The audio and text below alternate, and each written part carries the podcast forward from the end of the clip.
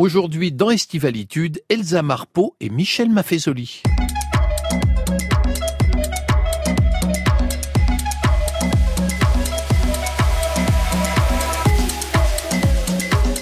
Messieurs, dames, bonjour, bienvenue dans Estivalitude, l'émission qui titille et ne titube pas, oui parce que j'envisage une devise, hein, je vous explique. Donc Estivalitude, la petite boutique éphémère qui ouvre chaque jour sur France Inter de 9h à 10h. Et avec ceci... C'est ouvert à tout le monde Tout le monde Tout le monde. Ouais, tout le monde y sera. Formidable Là, je l'avoue, je le confesse, je le susurre en tout cas, mes deux invités ce matin n'ont en apparence aucun point commun. Bon, je sais. Alors Elsa Marpeau, vous êtes l'auteur de romans noirs qui sont autant de labyrinthes visant à égarer le lecteur. Le dernier, Son autre mort, sorti en mars chez Gallimard dans la fameuse série noire, nous introduit dans un monde dominé par les réseaux sociaux.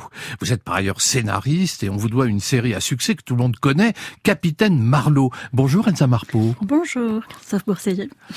Michel Maffezoli, vous, vous êtes au départ sociologue de formation, mais vous pensez surtout l'époque, ses tribus, son nomadisme, son polythéisme, sa fluidité. Bref, vous êtes l'homme du monde nouveau. Et dans La force de l'imaginaire, paru chez Libert, votre dernier livre, vous réglez des comptes. Bonjour Michel Maffezoli. Bonjour, cher ami. D'un côté, les réseaux sociaux au service du crime parfait. De l'autre, un homme qui écoute l'herbe pousser. Magnéto, Juliette. Estivalitude. Ça veut dire quoi? Ça veut rien dire Christophe Bourseiller sur France Inter. Elsa Barpeau, il faut d'abord expliquer ce que votre livre, Son autre mort, tout un programme, a de si particulier. Alors vous allez voir, Michel Maffezoli, ça va vous parler, parce que le personnage principal est une femme nommée Alex, qui tient, jusque-là, tout a l'air simple, une chambre d'hôte de charme, et elle reçoit un jour un client un peu particulier, qui n'est autre qu'un grand écrivain, macho, misogyne, un type euh, un peu, on sait pas très bien qui c'est, mais enfin c'est un type un peu paillard, un peu truculent, euh, qui s'appelle Charles Berrier. Et que se passe-t-il? Alors, euh, je rajoute au fait que qu'il est un peu macho, etc., que c'est un auteur sublime, qu'elle adore, qui a une prose absolument magnifique. Euh, et que se passe-t-il? Bah, euh, Alex, euh, donc elle a un petit souci, c'est que elle est phobique sociale, donc elle a très très peur des autres. Et on organise son anniversaire, donc c'est 40 ans. Et cette nuit-là, Charles Berrier va essayer, à la faveur de la nuit, de la violer. Il essaie de la violer, donc le jour de ses 40 ans, à la chambre d'hôte dont il est le pensionnaire. Voilà, exactement. Et là, que se passe-t-il? Et là, elle le tue. Elle le tue pour se défendre. Hein. Bon, voilà, on est en état de, de, de, légitime défense, mais aussi dans une sorte de crise de folie.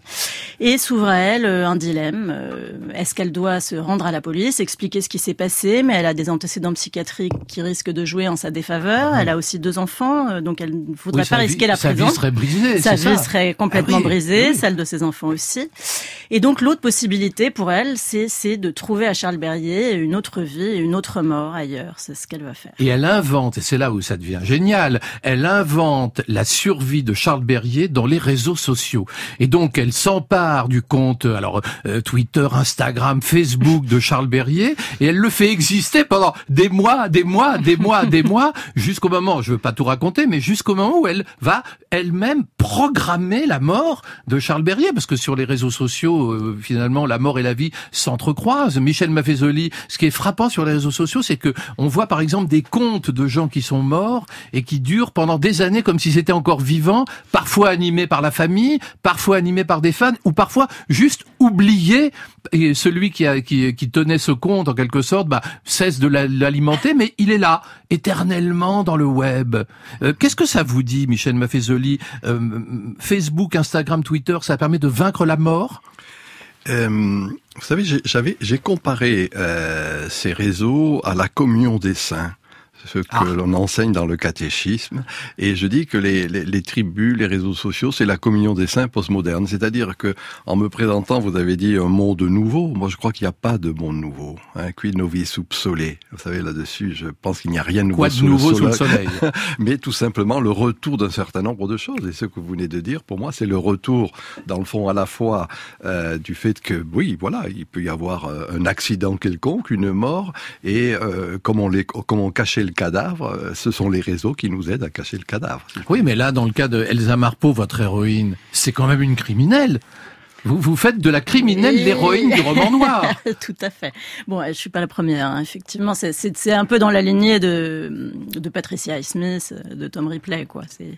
Mais on a envie, je, je crois quand même, hein, que, que cette fille s'en sorte et d'être avec elle. Dans, et, et quand même, elle, elle, est donc dans la transgression. Et, et, et où finalement, euh, est-ce qu'on risque pas, Michel Maffezoli, de perdre ses repères quand on va dans le monde virtuel? Est-ce qu'il n'y a pas un, un, sentiment de toute puissance euh, qui fait qu'on voit des dérapages épouvantables, des cinglés en tout genre. Est-ce qu'il n'y a pas ce, risque-là?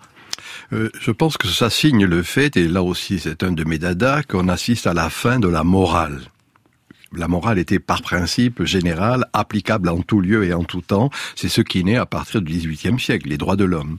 Et que, alors, les, les, on, on, on, emploie des mots souvent l'un pour l'autre. Moi, je considère qu'il y a le retour des éthiques particulières, non plus la morale générale, mais l'éthique. Éthique, ethos, en grec, c'est ce qui fait ciment. Et donc, de fait, il y a sur les réseaux sociaux, ben oui, des, des groupes, des tribus, si je reprends ma métaphore, euh, qui n'ont qui ne se reconnaissent plus dans la grande morale du devoir-être, mais qui essaient de s'accorder avec l'autre. Et tout le problème, euh, qui est un problème, je dirais, anthropologique et la plus sociologique, c'est de voir comment ces diverses tribus vont s'ajuster dans la mosaïque, en quelque sorte, sociétale qui est en, en quelque sorte des morales différentes ou des, éthiques différentes. Moi, je dis des éthiques différentes. Hein, C'est-à-dire, je, je m'étais amusé juste euh, une, un petit mot en montrant que la mafia n'avait pas de morale, elle avait une éthique par exemple. C'est vrai, chacun, c'est vrai que la mafia a une éthique absolument. Mais d'ailleurs, vous vous parlez, je crois, à propos de votre livre, de roman amoral, Elsa Marpeau. Donc, Complètement. Bon, après, je pense que la littérature n'a pas à être euh, morale ou morale ou pas. C'est vrai que ce dont vous parlez, c'est la mort de la morale. En fait, s'il y a plein d'éthiques, bah il y a plus de morale. Donc, euh, effectivement, le personnage est exactement dans ces eaux un peu troubles. Alors, il y a eu une, récemment une pénible affaire, c'est celle du blogueur et chroniqueur Mehdi Meklat, euh, qui s'était littéralement construit une sorte de double maléfique sur Twitter et ce conte fantôme dans lequel transparaissait la haine, la violence, le racisme, etc., a provoqué la chute de Mehdi Meklat. Elsa Marpeau, de, si j'ai bien lu Presse Océan le 19 avril, euh, vous dites que vous vous êtes inspiré de Mehdi Meklat pour écrire son autre mort, c'est ça?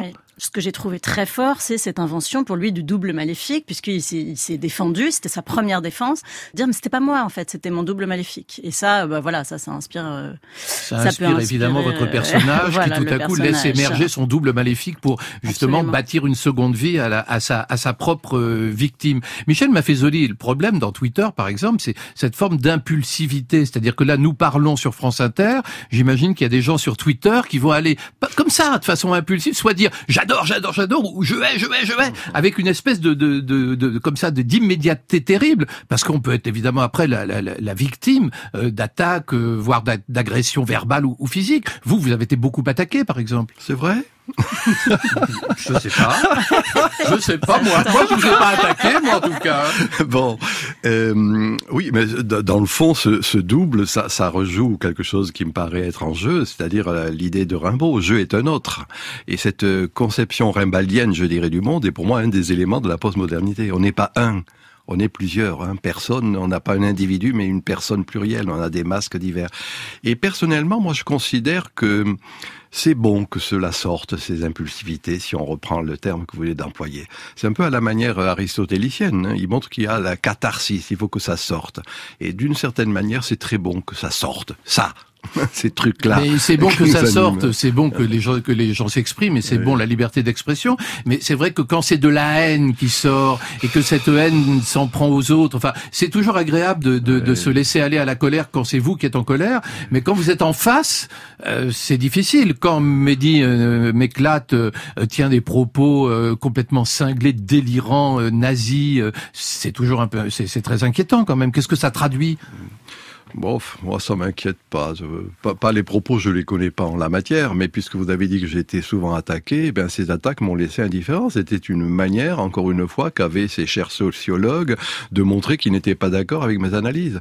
Non, je considère, je sais que c'est un peu scandaleux ce que je dis, mais je considère qu'il est bon que tout soit dit et que toute règle actuellement un peu dangereuse dans le fond de réguler en quelque sorte les réseaux sociaux ne pourront qu'en avoir un effet pervers. En termes savants, ça s'appelle une hétérotélie hein, c'est-à-dire un but autre que celui auquel on s'attendait, euh, alors que je reviens, la belle idée aristotélicienne, c'est-à-dire il y a une part... C'est voltairien, vous êtes un voltairien, on pourrait dire. Je suis aristotélicien ou thomiste, hein, c'est-à-dire que euh, il faut être réaliste. Réaliste, c'est-à-dire que la part d'ombre nous anime. La part maudite, la part du diable, j'ai écrit un livre qui s'appelle La part du diable, montrant qu'il faut que ça sorte.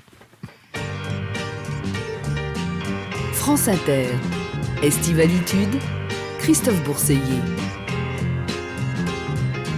Une nuit que j'étais à me morfondre dans quelques pubs anglais du cœur de Londres, parcourant l'amour monstre de Wells, me vint une vision dans l'eau de Cels.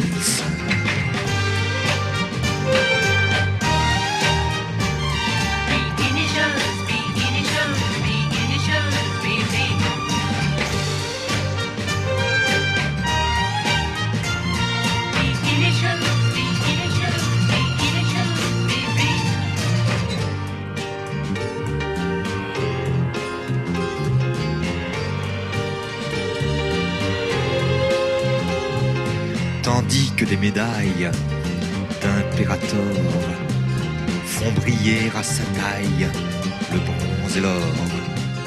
Le platine lui grave d'un cercle froid la marque des esclaves à chaque doigt.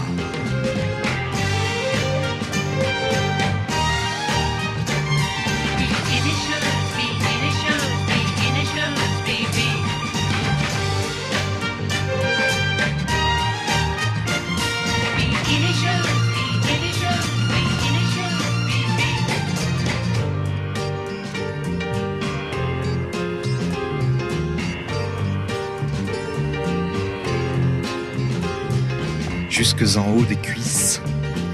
Elle est beauté. Et c'est comme un calice à sa beauté. Elle ne porte rien d'autre qu'un peu d'essence de guermin dans les cheveux.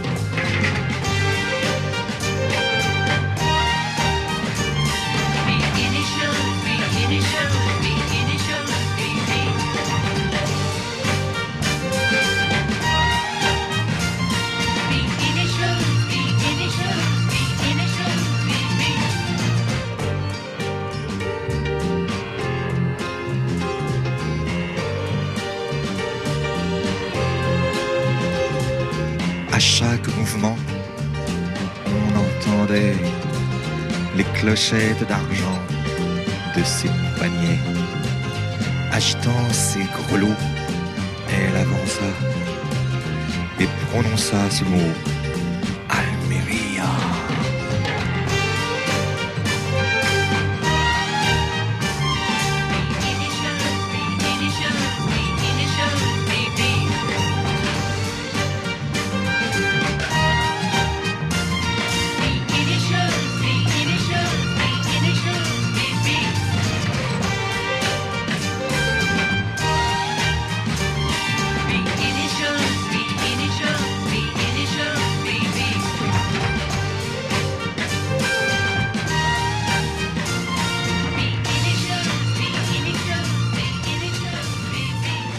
Le bel hommage que Serge Gainsbourg rendait en 1968 à Brigitte Bardot, un titre culte, c'était Initial Bébé. Vous avez dit Vous avez dit Ah non, vous avez dit Mais vous m'avez rien dit. Bah, c'est vous qui me l'avez dit. Le vrai problème, c'est qu'il y a ce désaccord entre les élites et le peuple. Fondamentalement, dans l'esprit de ces gens, le peuple pue du cul. Le peuple pue du cul, c'est un petit peu violent, ça, Michel Maffezoli. Non, pour un, pour un penseur tel que vous, je trouve. Bon, il faut. J'ai dit tout à l'heure que j'étais thomiste. Hein. Saint Thomas d'Aquin, c'est euh, revenir aux choses réelles, le réalisme. Donc, en, en, proposant cette formule, elle est un peu, un peu disgracieuse. Je précise que c'était sur Sud Radio en mars dernier. bon, elle est un peu disgracieuse, mais disons que dans oui, le peuple a des odeurs que l'élite ne veut pas écouter, ne veut pas reconnaître, et du coup, on parle de populisme. En ce sens, ces démocrates sont peu démophiles. Voilà mon sentiment. vous vous êtes beaucoup exprimé, c'était peut-être le sens de, ce que vous disiez à ce moment-là, à propos des gilets jaunes. Hein, euh, vous êtes un gilet jaune, Michel Maffezoli? Euh, Non, c'est pas mon genre, euh, euh, à titre personnel. En même temps, pour les raisons que vous venez de dire, oui, je suis attentif au soulèvement aux révoltes euh, multiples qui sont un peu partout de par le monde, et pour le meilleur et pour le pire, hein, que ce soit le Brésil, que ce soit l'Italie, que ce soit la Hongrie, etc. Tout simplement, cela traduit au fait que justement cette élite, nous, hein, vous, ceux qui ont le pouvoir de dire et de faire, journalistes, experts, universitaires, politiques, ne sont plus en phase avec ce qui est vécu. Ils restent sur cette vieille idée morale justement du XVIIIe siècle, les Lumières, hein, Aufklärung. Ces lumières sont devenues clignotantes. Et de fait, on continue à tenir des discours qui ne sont plus en phase. Et de temps en temps, le peuple se révolte. Euh, Alors, il y a un monde nouveau, hein, c'est vrai. Il y a un monde que vous appelez vous ancien, mais enfin, qui est un monde quand même tout à fait nouveau qui se dessine. Mais il me semble que euh, euh, lorsque on se réfère au peuple contre les élites, est-ce que c'est pas un peu un lieu commun du populisme? Oui. D'ailleurs, vous venez d'employer le mot populisme, comme on dit communautarisme. Ça, c'est, je dirais, c'est l'attitude franchouillarde bien caractéristique. Hein, C'est-à-dire que Merci, je vous en prie, cher Nous en sommes de cette France mais, mais il n'arrête pas moins qu'on est resté sur une vieille conception 18e de la République une et indivisible. Moi, je suis beaucoup plus attentif à la mosaïque, la res publica, la chose publique à partir de la diversité. Et donc, euh, c'est parce qu'on ne sait pas prendre en compte le retour de l'idéal communautaire qu'il y a cette stigmatisation de populisme, etc. Moi, je crois à la sagesse populaire, voilà, peut-être parce que je suis un fils du peuple. Elsa Marpeau, euh, vous, vous n'avez pas encore fait de livre sur les Gilets jaunes. Ça, j'attends le roman hein, sur les Gilets jaunes. En revanche, vous avez écrit sur les soulèvements. Vous avez écrit euh, notamment un livre, je me souviens, où vous racontiez un personnage qui allait parmi les Black Blocs. Ça mmh. s'appelait d'ailleurs Black Bloc en, en, 2012. Pourquoi vous avez eu envie Vous avez envie aussi de vous frotter à ces, à ces surgissements populaires, ces éruptions dont parle Michel Maffezoli? Ah bah oui, moi c'est pareil. Je, je, alors je juge absolument pas. Euh, je suis pas ni Black Bloc euh, ni Gilet jaune, mais effectivement, bon, je veux dire à partir du moment où on est démocrate, faut bien accepter que tout ça existe. Et si on dit que bah, que vous prenez pas position, vous, hein Vous êtes plutôt. Ah bah je suis, euh, bah, je suis auteur, donc en tant qu'auteur, bah, je prends pas position. Il y a des auteurs engagés, hein, excusez-moi. il des, beaucoup. Il y a des auteurs qui se mobilisent, qui signent des pétitions. Vous non Non, bah je, non, je trouve que la moindre des politesses quand même, c'est de, de le faire discrètement. Euh, et je vois pas en quoi être auteur me donnerait un droit quelconque sur euh, penser la société. Après, euh, bah, des livres qui, pensent vraiment, qui montrent plutôt que qui donnent à penser. Ça, ça me semble beaucoup plus utile. Donc, je trouve que la littérature, c'est montrer des points de vue différents. Donc, effectivement, autant celui du flic, par exemple, que du, type qui va qui va casser les vitrines. Et puis, vous avez une espèce de, de souplesse, d'élasticité morale, hein, qui fait que bon, bah, les criminels, après tout, on les comprend. Rien n'est tout blanc et rien n'est tout noir. Et ça va dans le sens de ce que dit Michel Maffezoli. Faites-vous, Michel, vous êtes vous vous bataillez en permanence contre ce que vous appelez la langue de bois. Je bataille contre justement l'attitude judicative et normative qui est très souvent euh, l'attitude, en tout cas je vois de mes chers collègues universitaires, qui disent ce que doit être le monde. Moi, je m'emploie à dire ce qu'il est. Euh, je ne donne pas mes convictions. Hein. Je peux avoir une morale à titre personnel. Je suis un homme rationnel, producteur, reproducteur, etc. Et, et, tout ce que je décris, ce n'est pas exactement ce que j'analyse. Voyez. Donc, euh, moi, je trouve important de se purger là aussi de l'attitude judicative, tout simplement parce qu'en effet, la part d'ombre nous anime. Hein. Il y a euh, bataille, parler de la part euh, Ernst Bloch euh, de l'instant obscur. Moi, j'ai écrit un livre qui s'appelle La part de, la, la, part du diable, hein, c'est-à-dire quelque chose qui nous constitue aussi le criminalité hmm. et que l'on est. Euh, c'était c'est amusant de voir la fascination qu'il y a eu pour Mesrine, par exemple. Oui, oui. bon, eh ben c'était un indice pour moi intéressant. Ça montre bien que il y a dans la sagesse populaire une non pas la canonisation de ces actes, mais une forme de compréhension compréhension pour ça. Vous avez une question à poser à Michel Maffezoli, Elsa Marco. Alors la question que vous m'avez transmise, c'est une question, c'est presque une question pour l'oral de licence. Hein. Hein Alors je, je, vous laisse la, la, lui donner, mais Michel vous répondrait peut-être de façon assez brève, parce que sinon on est foutu. Non, non, mais excusez-moi, excusez Alors je voulais que vous, vous, vous, peut-être vous pouvez la réinventer en euh, direct. mon côté ancien universitaire. Donc euh, quels sont pour vous, s'il y en a, les nouveaux récits et les nouveaux imaginaires? Qui structure la société. Ah oui, oui, moi je crois euh, au changement d'imaginaire. C'est peut-être ce mmh, qui, euh, ce qui est le fondement de, de ce, cette postmodernité naissante. Euh, l'imaginaire, vous savez, je reprends ici l'expression d'un philosophe espagnol. Je vais être bref. Ortega y Gasset, il dit c'est un impératif atmosphérique. Hein, C'est-à-dire on est on est pris dans une atmosphère. Et les changements, ben voilà, pour moi, je dois avouer, c'est les tribus, hein, le retour de cette de ce que je préfère dire mmh. idéal communautaire plutôt de communautarisme, c'est le retour du nomadisme, c'est-à-dire le fait que on n'a plus une assignation à résidence sexuelle, professionnelle, idéologique, mais qu'il y a une une, fluidité. oui une fluidité, quelque chose qui est en, gestation, en devenir. Parlait des, on parlait des gilets jaunes, on en a beaucoup parlé évidemment en 2019. Euh, vous vous diriez il y a une tribu jaune? Il y a des tribus hmm. de gilets jaunes. Moi je suis allé quand même sur les ronds-points. Et bien sûr que je vois combien tous mes collègues, tous les intellectuels, les journalistes les méprisent un peu parce que c'est une conversation du café du commerce, très souvent. Et il n'en reste pas moins que, à côté de cela, hein, oxymore, hein, en même temps. Il y a ça et ça. À côté de cela, en même temps.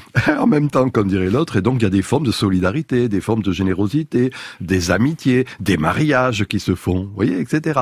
Alors, c'est en ce sens que je dis, voilà, on n'est pas un, on est pluriel, et que ce jeu est un autre rimbalien, moi, me paraît important. Alors, Michel Maffezoli, alors là, on est, j'ai les yeux bandés, je ne sais pas où je vais. Vous avez une question pour Elsa Marpeau, mais je ne sais pas laquelle. Non, euh, pas une question, c'est de reconnaître au travers de ce que je viens d'entendre euh, cette, cette réflexion sur le labyrinthe du vécu, hein, dans le fond. Et l'idée du labyrinthe, ça me paraît important.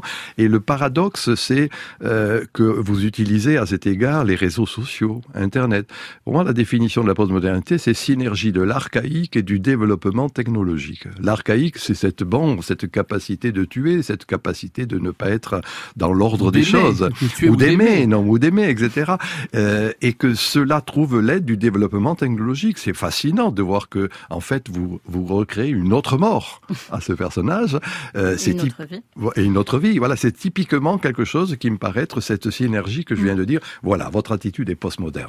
Et alors la question, c'était quoi la question ça C'était la question. Ça. Alors, eh bien, alors je vais répondre à cette non-question. que effectivement, ça s'inspire de, de, des théories de Naomi Klein, euh, de la théorie du choc euh, qui est que pour faire euh, croire euh, une population, enfin pour la faire obéir, il faut créer des chocs. Et effectivement, la technologie permet de créer ces chocs. Donc là, le personnage pour faire exister Charles Berrier, donc l'homme qu'elle a tué, il va créer des chocs, va lui faire dire des horreurs absolument, et donc du coup créer une sorte de lumière sur ces horreurs qui font qu'on va plus penser à sa vie ou à sa mort, mais juste au choc à, ce scandale. Alors justement, Michel Maffezoli, il aime bien dire des horreurs. Oh. Est-ce que ça serait un peu votre personnage, Charles Berrier? Est-ce qu'il est face à vous? Ah, euh, oh, oh bah, j'aurais dit que peut-être, et, mais je, je, me reconnais aussi dans, dans Charles Berrier.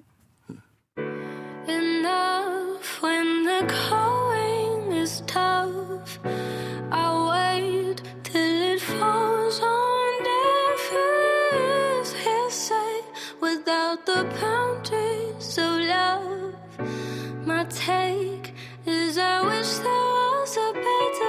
I, I got a lot of love, a lot of loose ends, a lot of people that I wish I knew then. Friends beckon every second you spend. When went in the pen, every letter you send. I, I got a lot of love, a lot of loose ends, a lot of people that I wish I knew then. Friends beckon every second you spend. When wet in the pen, every letter. Yo, I've been listening to dreamy days.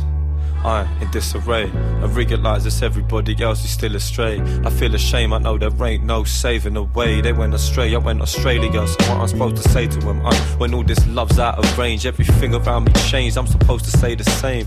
Turn down these free drinks I couldn't even name, and that like all this money is fucking up my brain. I've been going insane. Shelf full of family remains, broken hearted, seeking none of them again. I I pour a glass, stick my head out in the rain, try and find another person I can blame. Sat up on this plane, I and yo, I'm praying that we don't crash. Cause every night I shiver at the sight when we go back. Cause every night could be my last, and yeah, I know that. So I crack a smile for it goes black. Trust.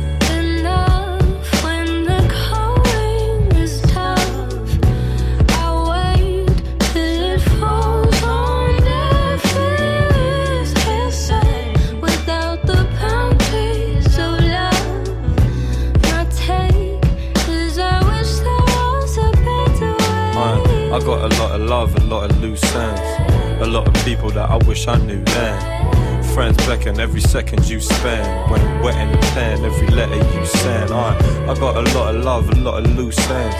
A lot of people that I wish I knew then. Friends beckon every second you spend. When wet in the pen, every letter you First, I, I wish you'd been it when my dad had died. I, I wish you'd been it when my mother cried. I wish you'd been there in the dragon night to see my side. Look me in my eyes when I was paralyzed and tell me everything's alright and push it to the side. It's just a sacrifice. At times I told a bag of lies, but not a pack of lies. But yours told a couple ones, of course. It was true, you only knew me from the dramatized. I feel an agonizing risk, cause in a thousand island this is where I really wanna be when we were cracking wise. Cause it was black and white, literally black and white. White from my mother and my father was the blackest skies. Skies, I, I can see it's true. I, I see my mother in you. Shit, I think my dad'd see it too. Yeah, I just wish he knew. Uh.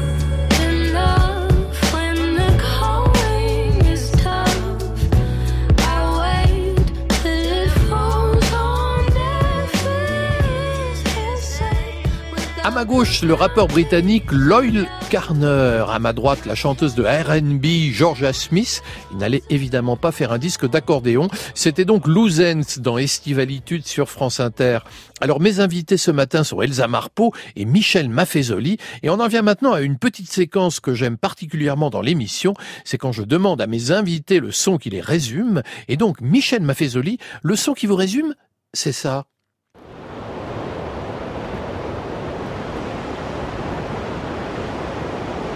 Ah, on en redemande. Hein. C'est le bonheur absolu. Hein. Alors, c'est, c'est, qu'est-ce que c'est, Michel Maffezoli? Juste un mot. Oh, le vent. Le vent. C'est, pour être précis, c'est le bruit du vent. On a, avec ah Juliette Medevielle, on a bossé. Hein. Mmh. C'est le bruit du vent dans la montagne. Voilà. Sachez-le, Michel Maffezoli. Donc là, un bruit totalement bucolique. Alors, ce qui est assez curieux, Elsa Marpeau, c'est que euh, le son qui vous résume, ça se passe aussi dans la montagne. Hein, c'est aussi la montagne, mais c'est pas le bruit du vent. On écoute ce qui se passe pour vous dans la montagne.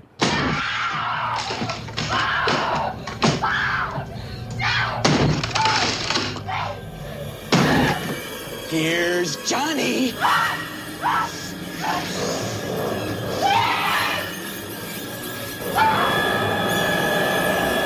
Alors je sais, c'est le matin sur France Inter, je vais encore me faire gronder, mais enfin, il faut dire que c'est le son qui vous résume, Elsa Marpeau. Qu'est-ce que c'est? C'est Shining.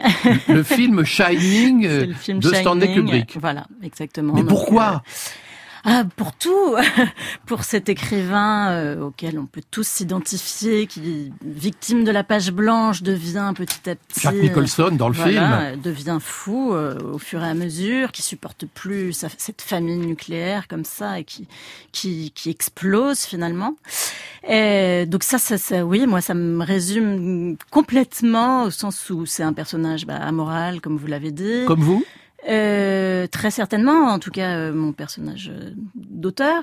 Ah bah dans votre livre c'est très clair, oui oui voilà, bien tous sûr. les personnages. Dans, dans, voilà pour Stephen King, voilà dont j'aime énormément ce livre spécifique puisque ça parle de d'écriture, de famille, d'amour. Alors il y a une influence mort. majeure pour vous. Euh, c'est alors moi je n'avais pas lu ces livres, alors c'est honte à moi. Euh, c'est la romancière Patricia MacDonald. Alors j'ai lu que vous aviez adapté certains de ses livres. Alors Patricia MacDonald, on se souvient d'un coupable trop parfait où j'ai épousé euh, j'ai épousé un inconnu ou d'autres livres. Il y a, y a, un vrai intérêt de votre part pour cette écrivain américaine ou pas? Euh, alors, j'aime beaucoup la femme que que je connais et alors c'est différent parce que c'est des adaptations donc je peux pas dire du tout que c'est une influence. Hein. Euh, alors vraiment euh, absolument pas. En revanche, euh, c'est très intéressant pour l'adaptateur parce que c'est des romans très très bien structurés. Euh, qui ont pour moi une sorte de, de, de blanc qui sont les personnages dans lequel euh, l'adaptateur peut, peut, peut s'infiltrer. Alors si vous êtes, vous êtes surtout Elsa, le, la créatrice d'une série réalisée par José Dayan avec euh, Corinne Maziero qui est diffusée sur France 3 depuis 2015, qui est Captain Marlowe. J'aimerais bien qu'on écoute une sorte de petit medley de, de Capitaine Marlowe. Allez, à gauche, Ah bah l'exploitation dans les Émirats Tu sais quoi? Le monde n'appartient pas à ceux qui ont le droit de veto, mais à ceux qui désobéissent. Vous faites pas des tarifs pour les fonctionnaires, les intermittents, les précaires, euh, tout ça Et comme dit le grand Didier Super, les taulards, c'est comme les flics, il y en a des biens. On choque pas que les pauvres, hein, les riches aussi. Waouh Les patrons voyous, par exemple. Vous voyez ce que je veux dire? Ça pue l'ISF ici. Nous aussi, on peut arracher les chemises quand on veut. Ça fait plaisir de voir que les gens sont toujours solidaires et debout. Hein? Et alors? Tu crois tout ce qu'on te dit, toi? Tu crois à la 5ème République aussi? Bon, on n'est pas bien payé, faut bien qu'on rigole. C'est quoi, Elsa Marpeau, l'idée du capitaine Marlowe J'allais dire du capitaine Marpeau, hein, vous notez. Hein c'est ça, c'est alors au départ, c'était l'idée d'un d'un capitaine qui, qui avançait par détour, c'est-à-dire qu'on pensait un petit peu un petit peu idiote, hein, si on veut, et qui en fait petit à petit euh, arrivait, voilà, pas du tout en ligne droite, en posant des vraies questions, mais mais vraiment en encerclant petit à petit, en endormant sa victime, euh, voilà. Et puis aussi, bah, cette liberté hein, euh, d'une femme qui n'est pas définie en télévision, ce qui est assez rare, par euh, son statut familial et par l'amour. Parce que la plupart des femmes, flics notamment, sont définies par le fait qu'elles ont des enfants, donc c'est un problème pour aller les chercher à la crèche, pour etc. et par l'amour. Bon, Marlowe, euh, pas du tout. Comme elle dit, elle ne couche que le premier soir, donc euh, effectivement, l'amour c'est très différent. Et elle a cette liberté de dire absolument tout ce qu'elle veut, que, que la comédienne, dont la comédienne s'est emparée très très fort, et que France 3 nous laisse euh, étrangement euh, réaliser.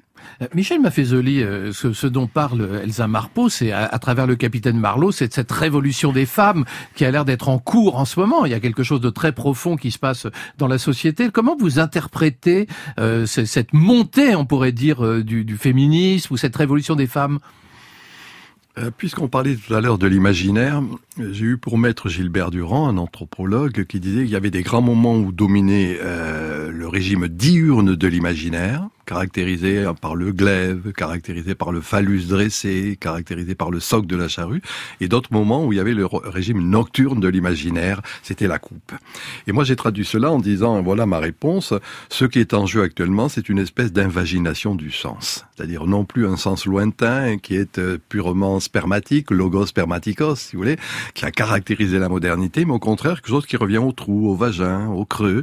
Et voilà, euh, si vous voulez, comment je pourrais réagir puisque vous me demandez de réagir. Mais ce n'est pas une attitude qui est très morale. Hein. Vous avez bien compris que le moralisme, pour moi, est dangereux. Et je considère, pour reprendre un oxymore, que ce qui est en jeu actuellement, c'est un immoralisme éthique. Hein. C'est-à-dire, il, n'y a plus de reconnaissance dans une morale générale, et puis il n'y reste pas moins qu'il y a des formes d'éthique. Alors voilà, c'est ça la vraie pensée rebelle. C'est ça ce qui peut choquer beaucoup, mais qui, à mon avis, est en accord avec la liberté de penser. Parce que Elsa Marpeau, vous, vous êtes, euh, c'est important pour vous le fait que vous soyez une femme dans votre travail, et euh, et vous dites d'ailleurs de la série noire que dans laquelle vous avez la chance d'être, vous dites chez Gallimard, vous dites que c'est un monde d'hommes. Euh, bon, ça l'a été, oui, beaucoup. Oui, non, bah oui, bien sûr. Hein. oui, oui, non, bah si, on est à peu près euh, deux filles pour pour 15 auteurs français. Deux filles sur 15, c'est pas beaucoup. C'est pas beaucoup. Si on regarde les prix, alors là, c'est carrément catastrophique. Bon, il y a, y a, vraiment quand même un, une différence encore, mais surtout, alors moi, je voudrais revenir sur l'idée de fluidité. Moi, je crois plutôt à l'idée de fluidité, c'est-à-dire, euh, je, trouve que le genre, c'est vraiment bon. Enfin, c'est quelque chose de une trousse à outils. Bon, très bien. Euh, moi, j'estime que je peux épuiser euh, ce que je veux, autant de masculin que de féminin, et que bah, j'ai envie d'être plutôt ce qu'on appelle gender fluide. Donc, vous êtes gender fluide. Bah, j'estime que je prends ce que je veux dans la trousse à outils. D'accord. Qu'est-ce que vous pensez, euh, Elsa Marpeau, de ce mouvement euh, qui est justement sur les réseaux sociaux depuis quelques années, qui est euh, MeToo, balance ton port? Aïe. Un peu de mots. Euh, alors, est-ce que j'ai le droit de dire que je, je préfère Rennes je, je, je, sais pas. J'ai l'impression. vous savez je vais pas. dire des clichés, c'est-à-dire que oui, c'est bien de libérer la parole, à la fois quelque chose qui s'appelle balance ton port. Je, préfère m'y intéresser sous le point de vue de la fiction, vraiment, et surtout sur le point de vue de la fluidité des genres. Michel Maffezoli, ça vous inspire quoi, balance ton port?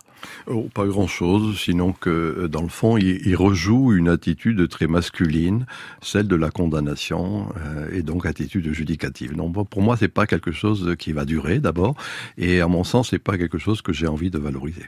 D'accord. L'idée, c'est que peut-être que la libération de la femme ne passe pas nécessairement par sa masculinisation? Elsa Marpeau. Euh, pour moi, ça n'a pas de sens, sa masculinisation. Si, je pense qu'il faut prendre des codes masculins, puisque c'est ceux qui sont le plus valorisés par la société aussi. Après, euh, la façon de le faire, moi je pense qu'il faut garder un peu de second degré toujours. Alors Muriel Pérez, notre programmatrice, a pensé à tout. Angèle, le prodige belge, je ne sais pas si vous la connaissez, Angèle, nous offre quoi? Elle nous offre Balance ton quoi ils parlent tous comme des animaux, de toutes les chattes, ça parle mal. 2018, je sais pas ce qu'il faut, mais je suis plus qu'un animal. J'ai vu que le rap est à la mode et qu'il mange mieux quand il est sale. Bah faudrait peut-être casser les codes, d'une fille qui l'ouvre, ce serait normal. Balance ton quoi?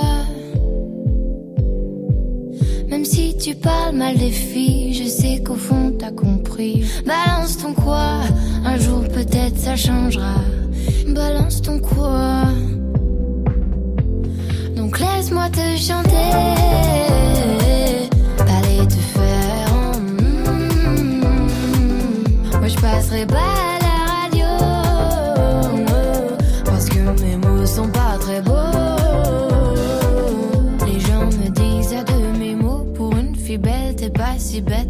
fille drôle, t'es pas si laide. Tes parents et ton frère, ça aide. Oh, tu parles de moi.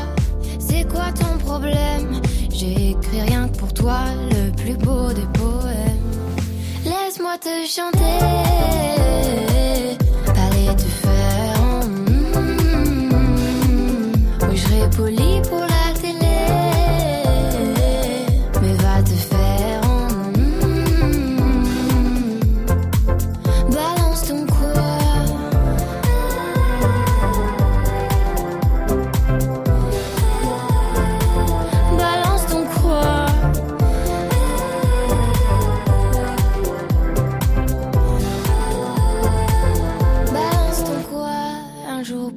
Ça changera.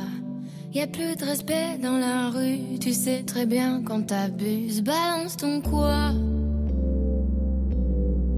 Balance ton quoi? Laisse-moi te chanter. Allez te faire. mm, Moi je passerai pas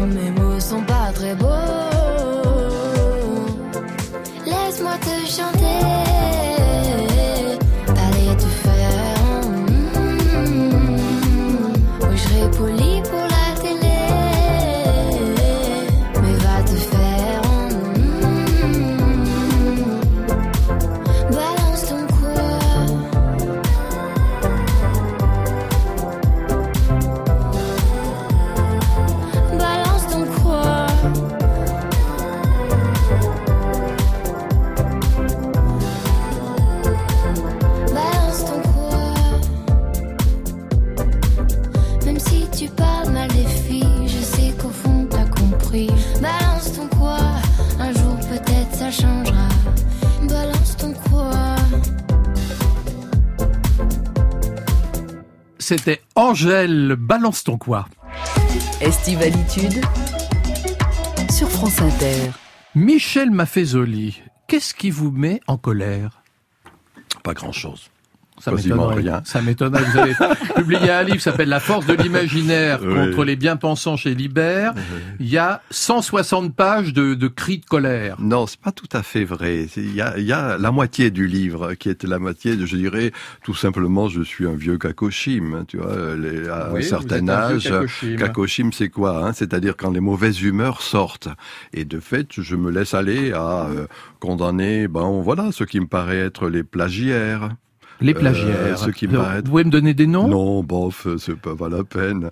Euh, les, les, les scientistes, c'est-à-dire ceux qui considèrent que euh, le modèle de la science sociale, ce serait Les le... journalistes, vous Alors, dites les journalistes, dans le fond... Je vais qui, me sentir visé. mais bien sûr, mais... Bah, c'est normal. Lucas disait qu'ils ont ni objectivité ni subjectivité. Voilà, voilà, les journalistes et les politiques.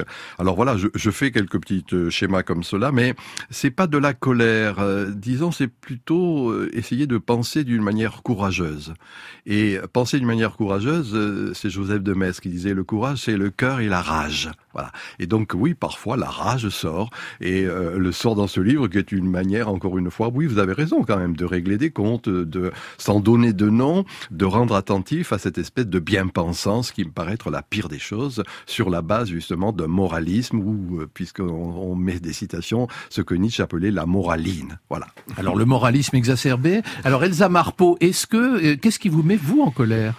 Alors j'aime pas beaucoup qu'on me dise quoi penser, par exemple. Donc euh, bah, on, parlait de ça dans la littérature. Alors vraiment pas. J'aime pas quand un acteur me, donne son avis sur euh, sur la politique. Et ce qui me met très très en colère, hein, quand même. Bon, je vais revenir sur ce que j'ai dit tout à l'heure. C'est euh, une forme de d'imposition, de, domination masculine, de, de, de, prise de parole, de phrases comme euh, qu'on a entendu sur la Coupe du Monde de foot, par exemple. J'aime pas voir les femmes comme ça.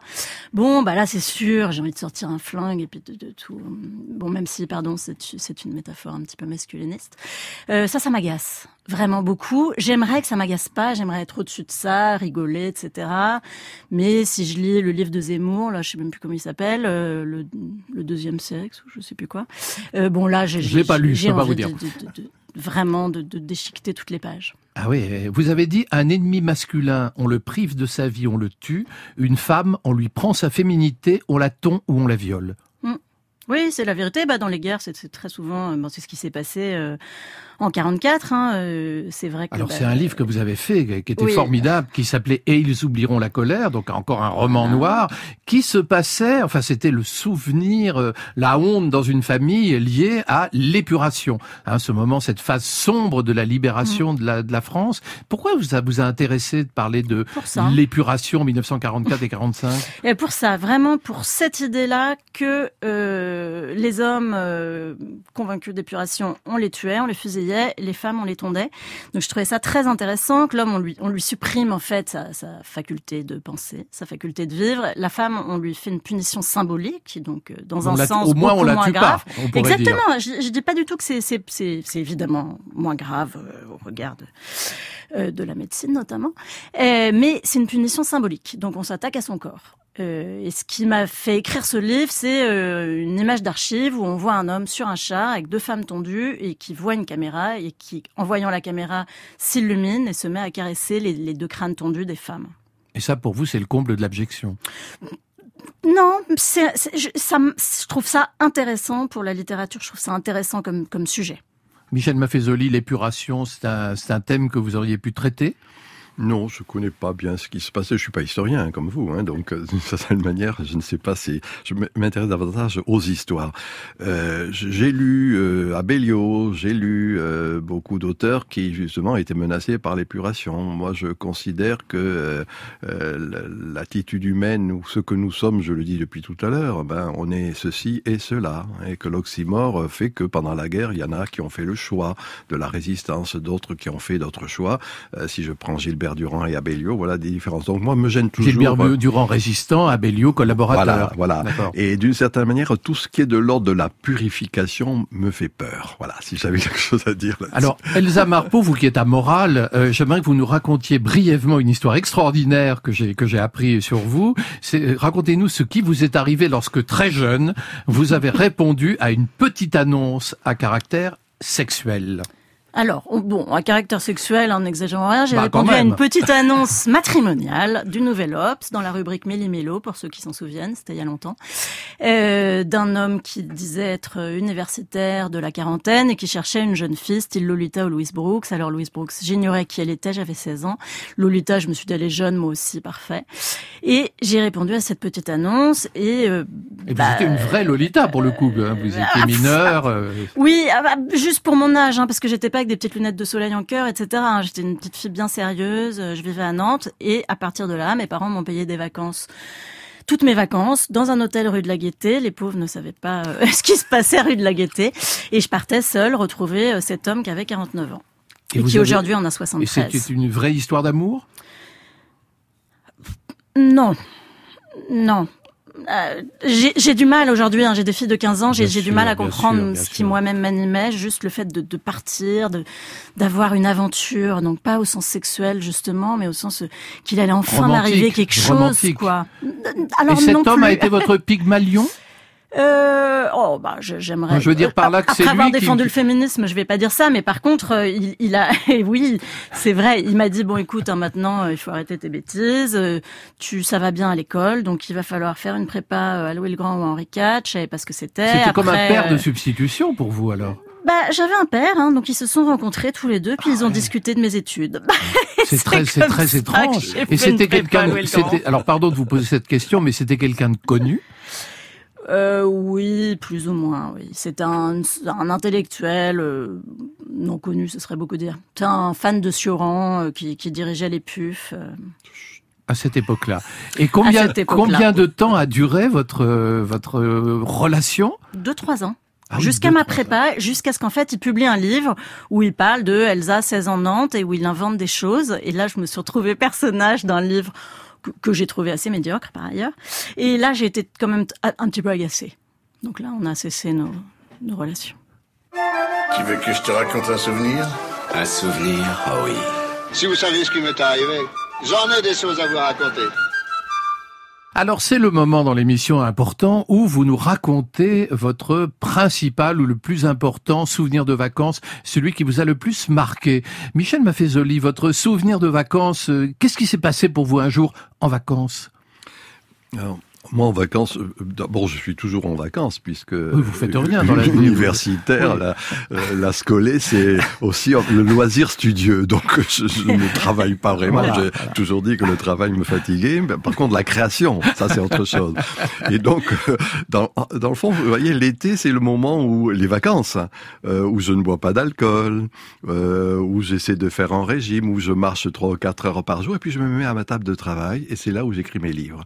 Je, je, je suis à 2000 mètres d'altitude. Ça ah, vous écrivez à 2000 mètres d'altitude Voilà, oui, c'est un chalet d'alpage qui est très haut, c'est un peu Nietzsche, ma position.